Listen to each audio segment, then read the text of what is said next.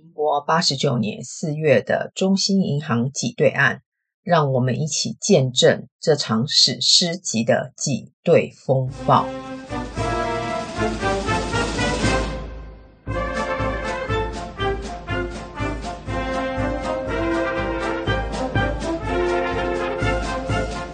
各位听众们，大家好，欢迎再度收听金融危机小教室，我是 Casey。节目一开头就已经说了。中兴银行挤兑案就是一个超级无敌史诗级的挤兑灾难片，因为剧情实在太过于丰盛了，所以我们会区分上、中、下集播出。那么在上周呢，已经大致介绍中兴银行挤兑弊案的超级夸张情节。中兴银行之所以出名，也是因为它所创下的记录实在太过惊人。这些摆烂的事情，包括。被接管的次数最多，被接管的时间最长，公开标售的次数最多，以及政府弥补的金额最高等等。先来个简单的前情提要：中信银行挤兑爆发的导火线与台凤案脱不了干系。台凤前总经理黄宗宏不仅透过台凤集团掏空中信银行。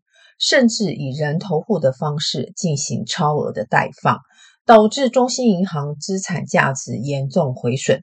挤兑爆发之前呢，财政部大动作的精简中兴银行，以及精简缺失被媒体披露之后，引发存户挤兑。引发中兴银行挤兑案的原因不外乎人与事。中兴银行的高阶管理者，包括董事长、总经理一干人等。都与黄宗宏有不当利益的牵扯。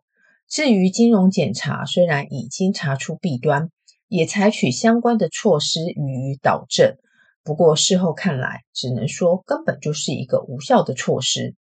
中兴银行对于主管机关的规劝也罢，访谈也罢，反正呢，骨子里就是根本就是没在怕。所谓道高一尺，魔高一丈，主管机关的话就当放屁。不过呢，我认为这件事呢，也不能够全部将过错推给主管机关。有时候政治的眉眉嘎嘎，那还真不是金融主管机关所能撼动的。但是，一旦问题发生，需要找替罪羔羊的时候，主管机关不论委屈或者是不委屈，总是得慷慨赴义。打落水狗的事非常便宜行事，但却十分的不尽合理，不是吗？接下来呢，我们就要进入第二部分，那就是政府处理的过程。那先预告一下，中信银行的挤兑案呢，一路是从八十九年的四月走到九十四年的三月，所以政府采取的这个相关措施呢，也是非常的漏漏的，就请大家忍耐一下。先来问一件事，到底财政部知不知道中信银行在胡搞瞎搞？铁定是知道的嘛。其实呢，我们的主管机关是很聪明的，但是基于某些因素呢，在发现病症的时候呢，并没有下重药，这也引发后续所谓监理宽容的问题。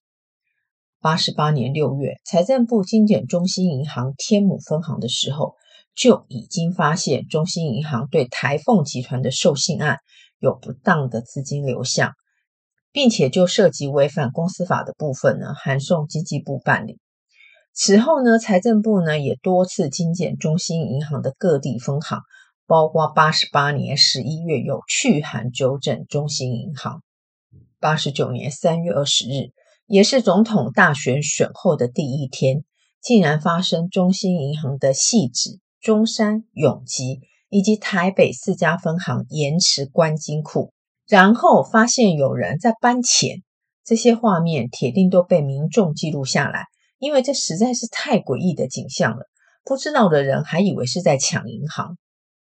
民众会知道，中兴银行的员工会爆料，这也迫使财政部在八十九年四月十一号的时候，再度派员到中兴银行的天母分行检查。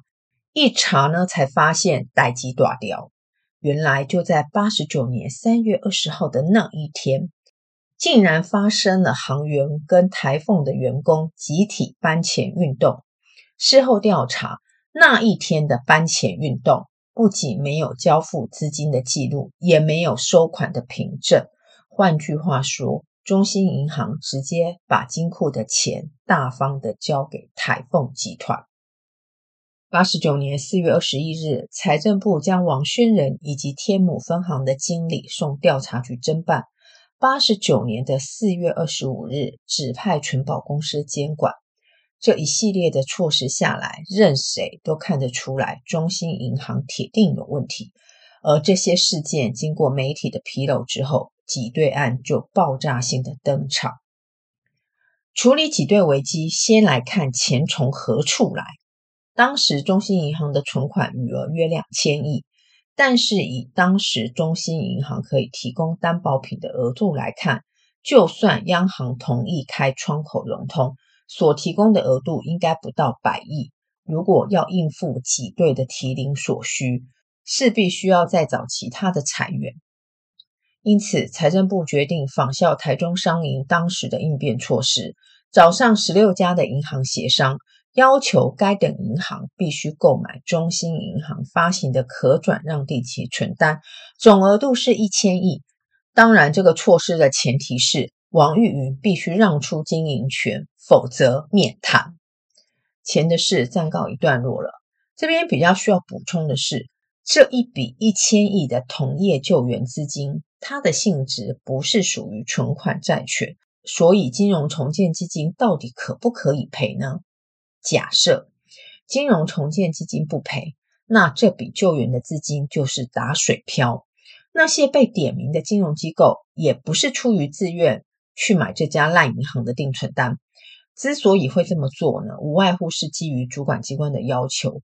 所以，要是 RTC 不赔，铁定炸锅。当时呢，这个议题确实吵了一阵子。最主要的问题是在于，中信银行纳入金融重建基金处理的时候，其实当时的基金额度已经捉襟见肘。如果还要再加上赔付中信银行的金额，那就势必一定要修法增加基金的额度。要修法就必须经过立法院。当然，立法委员对于本案抱持的态度也不同。聚焦的问题是，RTC 到底需要多少额度才够？我看过最夸张的额度是有喊到一兆五千亿的。中华信平的前总经理陈松兴，他曾经出过一本书，书名就叫做《一兆元黑洞》，就是在讲金融机构满满的坏账以及 RTC 额度的这些事。那有机会呢，Casey 呢也会把这本书读好读满，再分享给大家。对主管机关来说，中信银行的非存款债权那是一定要赔的。最后的结果是，RTC 的额度是有限度的增加，中信银行的非存款债权也是由 RTC 来理赔。当然，属于 RTC 的故事，我们会再找时间详细说明。回到中信银行的挤兑案，前面说过，这个挤兑案历经政权交替，或许也是正因为如此，才会让这个案子后续的处理特别棘手。新旧政权对于本案抱持的观点。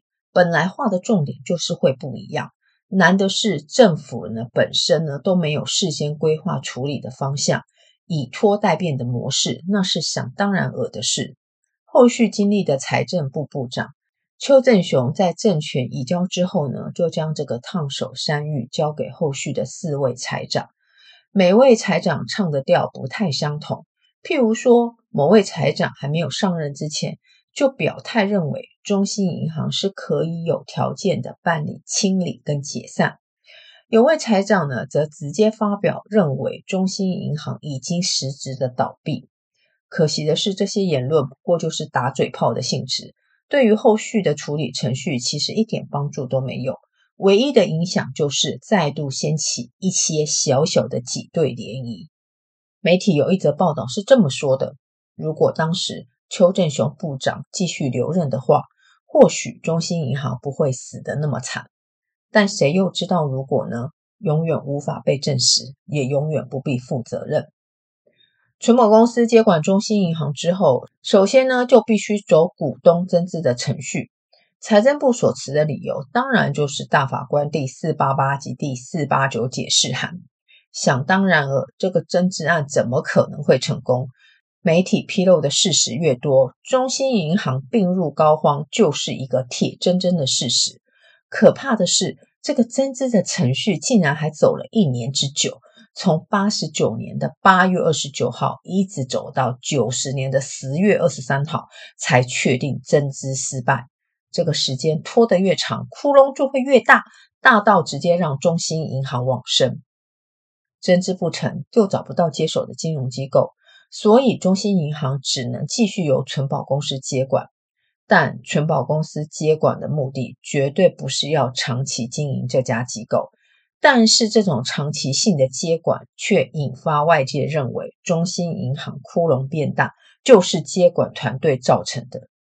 九十年十月发生一件事，那就是中信银行的股东们抗议财政部及存保公司失职，让中信银行的净值由正转负。而这个诉求最主要的目的，就是要求比照基层金融机构退还股金的方式，保障中信银行股东的权益。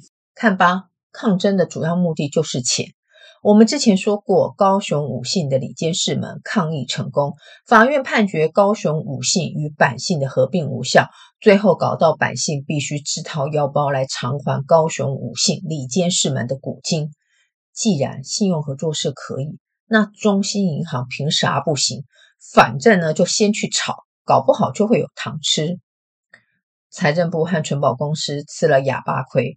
中信银行即使是由神仙来经营都没有办法，时间的拖延只是加重中信银行坏账腐烂的程度。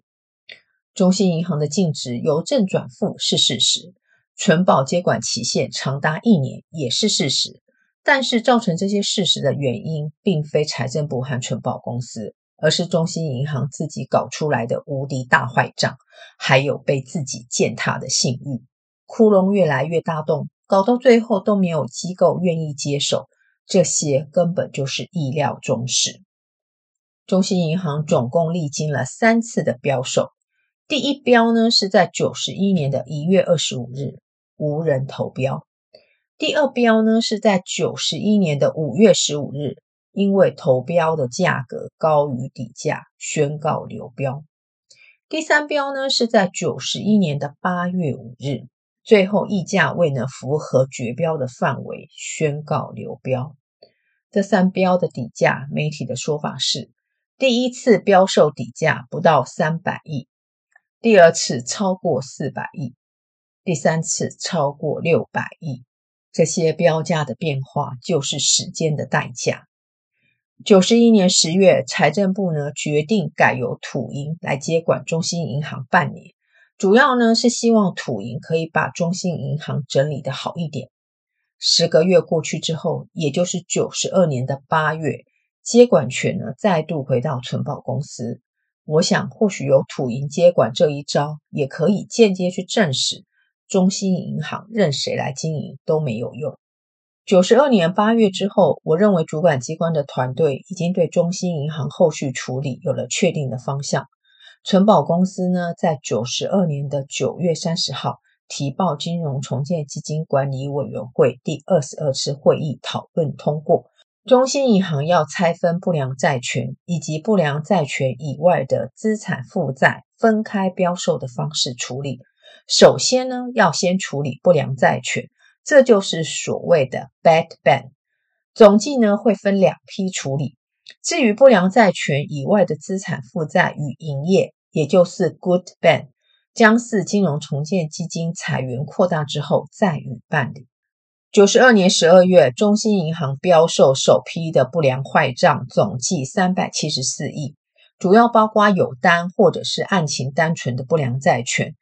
那么属于企业金融的案件呢，大概是上百件，但这些案件呢，并没有包括台凤、环亚或是鸿禧等复杂的案件。消费金融的案件呢，约有上万件，全数标售完毕。得标呢，大概是债权金额的二十到三十 percent。九十二年三月底，中信银行第二批的不良债权标售，总计金额五百一十一点七亿。得标的比率大概是百分之十九。之所以得标比率比较低，当然就是这些不良债权属于品质比较差的，譬如说台凤集团的授信案。终于，这些不好的、坏的 bad ban） 处理完毕，紧接着就是中信银行的 good ban 要出场喽。媒体报道表示，这是 RTC 呢最后一件大型的标售案，所以竞标相当激烈。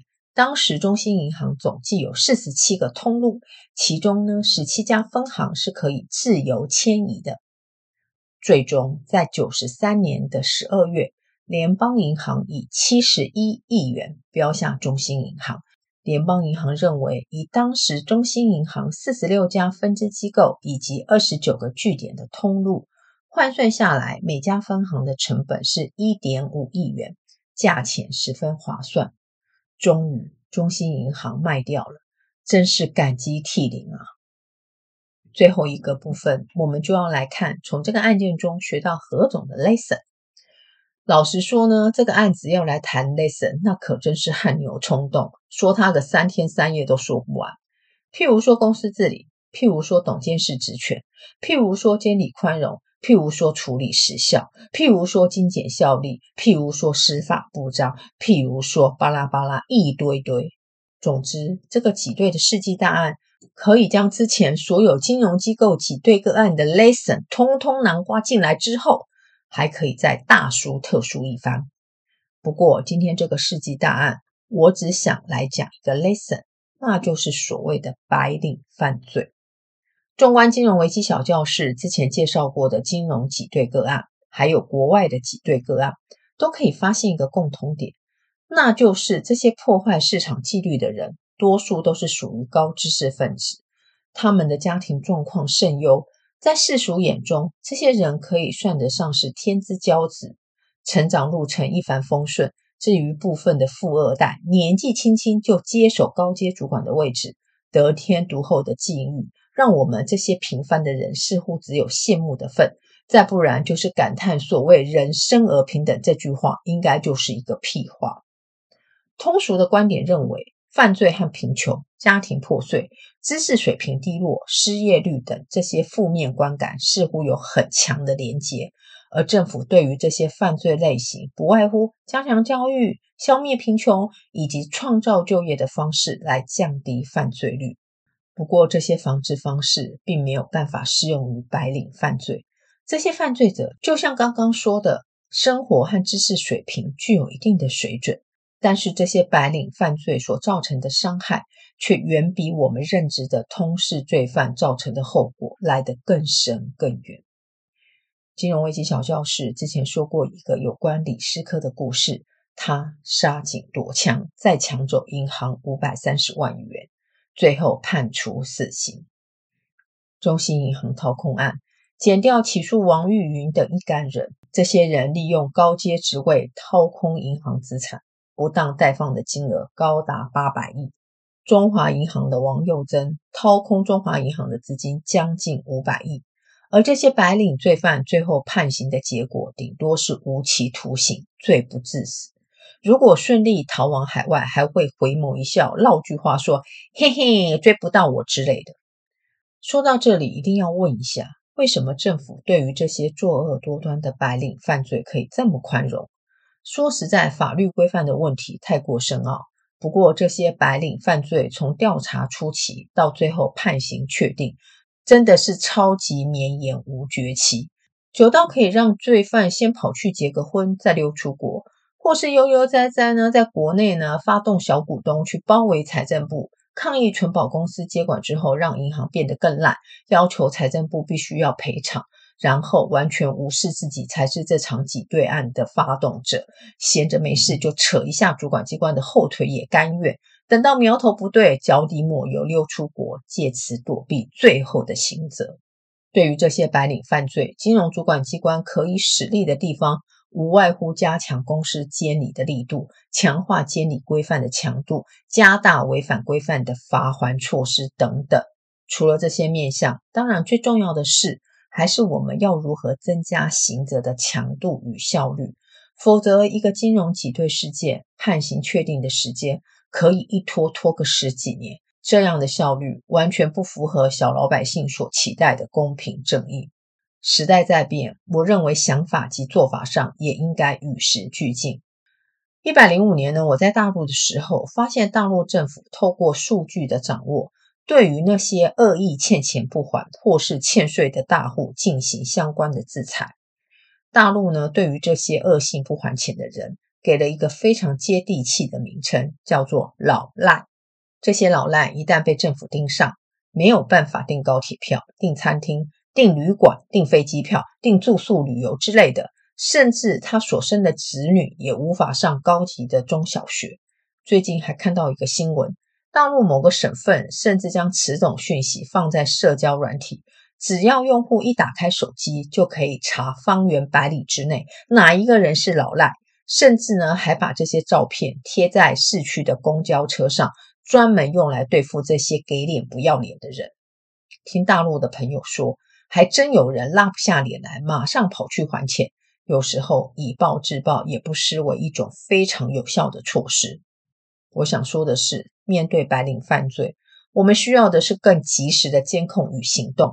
尤其是这些白领犯罪者逃之夭夭的次数实在太过吓人，政府呢在掌控这些罪犯的观念或者是做法，就必须与时俱进。